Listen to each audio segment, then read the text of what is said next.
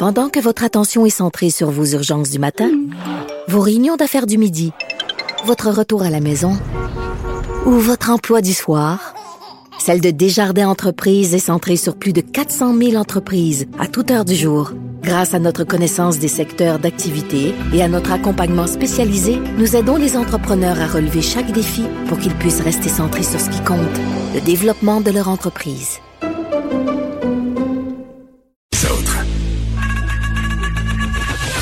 Geneviève Peterson. Une animatrice pas comme les autres. Cube Radio. Lily Boisvert est avec nous. Lily, salut. Salut Geneviève. Tu voulais qu'on se parle euh, de la socialisation. Euh, est-ce qu'on va savoir encore comment socialiser au bout du tunnel euh, pandémique? Puis je racontais à l'émission un peu plus tôt cette semaine qu'en fin de semaine passée, donc samedi, j'avais vu des amis dans la ruelle près de chez moi.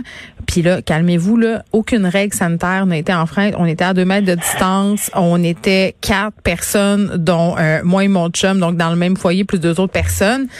puis là, on se parlait et tout ça. Puis ça n'a pas duré super longtemps, là, cette rencontre-là.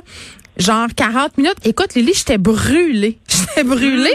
Puis je me disais, mon Dieu, tu sais, est-ce que je vais être encore capable d'avoir des conversations avec plein de gens, d'avoir une vie sociale?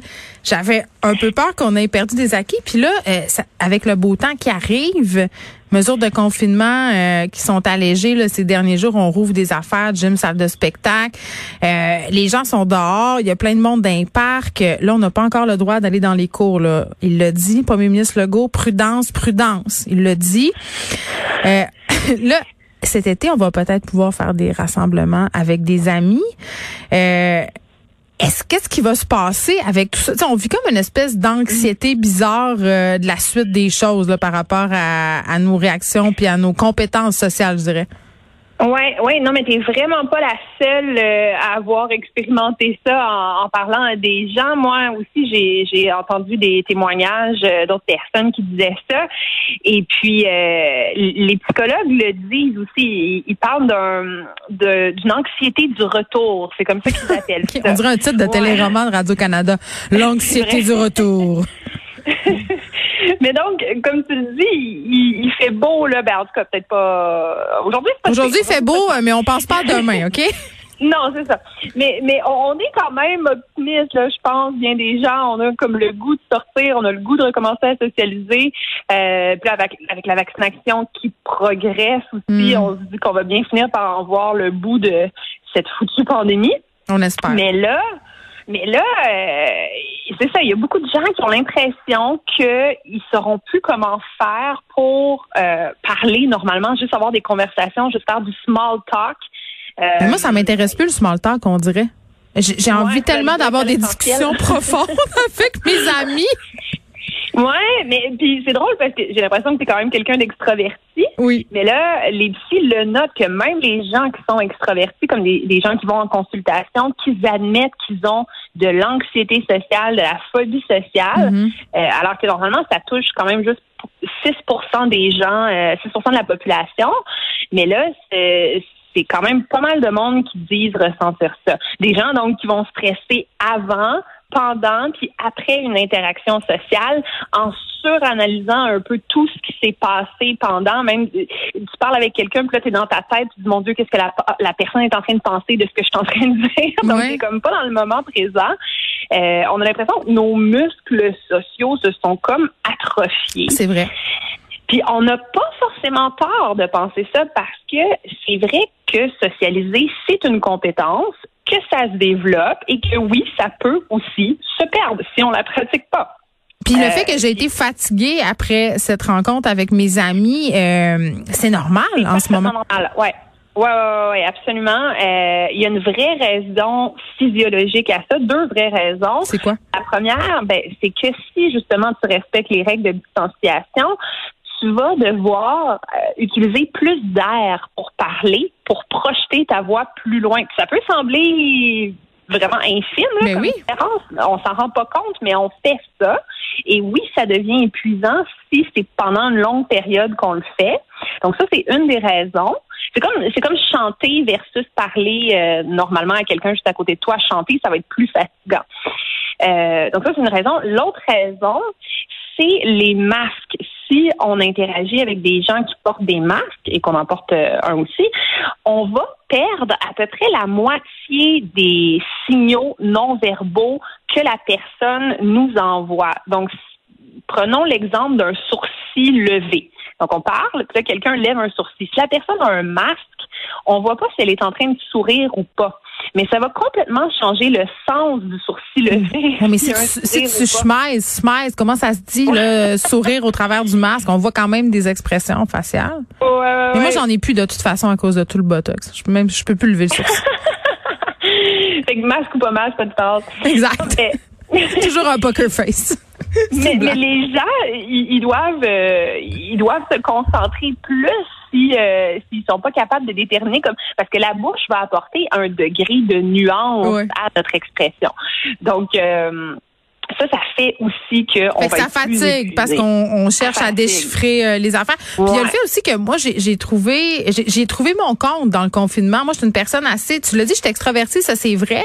Mais en même temps, je suis une personne qui paradoxalement est assez solitaire. J'apprécie beaucoup le temps passé seul. J'ai pas nécessairement besoin tant que ça de socialiser avec des gens. Peut-être à cause de ma job aussi. Là, dans le fond, je suis payée pour mm-hmm. socialiser deux heures et demie de temps avec du monde. Mais euh, je pense qu'il y a beaucoup de personnes qui ont aimé ça finalement le confinement.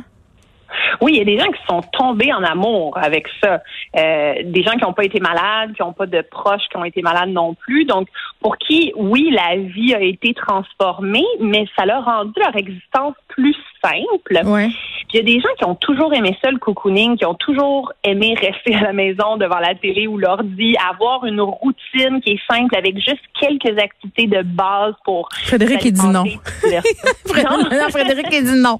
Lui, euh, je pense que c'est pas euh, son cas, mais moi, j'aime beaucoup sortir, mais je, je dois avouer que ce qui me manque, c'est plus, je trouve ça monotone au bout d'un certain temps. J'ai envie de faire autre chose. Euh, mais j'ai pas tant j'ai moins souffert de solitude que je l'aurais pensé au départ. Mais tu sais, tu l'as dit, là, j'ai eu personne de malade autour de moi. Puis quand tu es privilégié puis que tu as un espace euh, euh, où tu habites qui est quand même relativement grand. tu sais, mettons, c'est pas la mm. même affaire quand tu es confiné dans, mettons, dans une maison que quand tu es confiné d'un deux et demi. On va se le dire. Mm-hmm. Ben oui, c'est sûr. Mais, mais pour les gens pour qui ça s'est avéré euh, une belle expérience. Oui, ça existe, oui, oui. Là, c'est ça de se, de se faire dire qu'il va falloir qu'ils sortent de leur euh, de leur cocon, qui sortent de leur euh, leur état, de leur bulle confortable. Ouais, alors que eux, ils, ils trouvaient ça libérateur d'être là-dedans. Ça permettait de faire de la croissance personnelle, la méditation, cuisiner. Donc là, c'est pas tout le monde qui ose l'avouer ouvertement parce que ça paraît un peu antisocial, mais il y a des gens qui veulent pas que ça s'arrête. Euh, il y a aussi des gens qui ont développé une sorte de paranoïa sociale. Et ça, les chercheurs ont observé que les personnes qui ont des liens sociaux, des réseaux plus petits puis moins complexes vont avoir tendance à avoir une amygdale plus petite, donc la partie du cerveau qui traite les émotions. Et un des effets de ça, c'est que les personnes vont se sentir euh, plus négatives dans leur relation interpersonnelle. Mm. Donc, ils vont avoir l'impression qu'ils sont très maladroits, qu'ils commettent des impairs, même si les autres ont rien remarqué. Euh, on peut penser que les autres nous jugent, nous trouvent pas intéressants quand on leur parle, alors que c'est pas le cas. Euh, on peut penser aussi que tout le monde nous déteste. Donc, on développe comme une. Euh, on dirait que c'est la façon de penser d'une adolescente, des ados. Oui, un peu. c'est vrai, c'est vrai. Les ados ont tendance hyper à être intense. Ouais. Mais euh, mais les psychologues disent que oui, c'est normal, mais que c'est sûr que après ça, faut se poser la question est-ce que le fait d'être replié sur nous, même si en ce moment ça nous ça nous fait du bien, puis que justement ça nous rend moins anxieux, hmm. est-ce que c'est vraiment ça qu'on veut vivre indéfiniment? pour le reste de notre vie? Mais je pense que euh, là, je vais dire quelque chose du cliché, mais il faut s'écouter. Mais en même temps, des fois, ça, ça fait euh, pas de mal de se donner un petit coup de pied au derrière, c'est-à-dire de se forcer parce que ça tu peux les retrouver, tes habiletés sociales. Ça va revenir. Oui, puis il y a des trucs. Là, j'ai fait mes recherches pour voir qu'est-ce que qu'est-ce qu'on pouvait faire si justement on se sentait un peu euh, ermite, qu'on a l'impression de de plus être capable de jaser normalement avec nos amis. Euh, parmi les trucs qui m'ont semblé très intéressants, il y avait le fait de discuter en amont de la gestion des risques. de contamination, on s'entend. Parce que, mine de rien, ça peut causer des malaises, euh, le fait que les gens adhèrent pas tous nécessairement aux mêmes règles. Puis on s'entend, bon, il y, a les, règles officielles, donc la distanciation, euh, ne pas se rassembler à l'intérieur, le type de les cours aussi, il faut pas faire ça.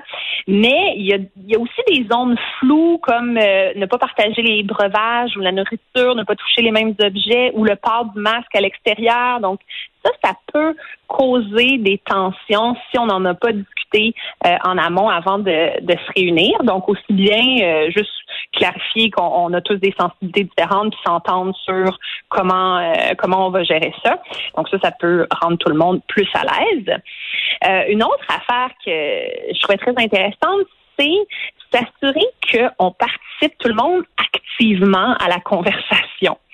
Parce que on peut avoir l'impression qu'on n'a rien d'intéressant à dire, qu'on a été confiné pendant tout l'hiver et que là, il s'est rien passé dans nos vies, que toutes nos journées se ressemblaient. Et là, on appelle notre ami pour le voir au parc et on, on adopte une attitude passive où on attend que lui nous divertisse. Un peu comme s'il nous donnait un show puis que nous, on était son public. Et on se rend pas forcément compte qu'on fait ça, mais ça met une pression sur l'autre. Et puis là, on épuise notre ami. Mon Dieu, c'est donc bien compliqué. Là. Ça me donne juste envie de rester chez nous. Là. Comme faut déployer, faut déployer toutes sortes de trucs euh, pour euh, pour pas que ça soit trop intense euh, les relations sociales. Ben écoute, je peux quand même nuancer. Là. C'est sûr qu'il y a des dynamiques aussi euh, où ça se passe bien, où justement il y a une personne qui est très bavarde, une autre personne qui est plus taciturne, puis là tu mets les deux ensemble, c'est parfait parce que justement c'est ça leur fait plaisir à tout le monde. Mais faut se poser la question est-ce qu'avant la pandémie c'était ça notre relation, notre dynamique avec la personne qu'on va voir ou pas? Je reviens à mon à mon idée de euh, départ, euh, même si ça ne tente pas peut-être se forcer un peu parce que ça revient. Lily Boisvert, merci beaucoup. ça fait plaisir. Bye bye.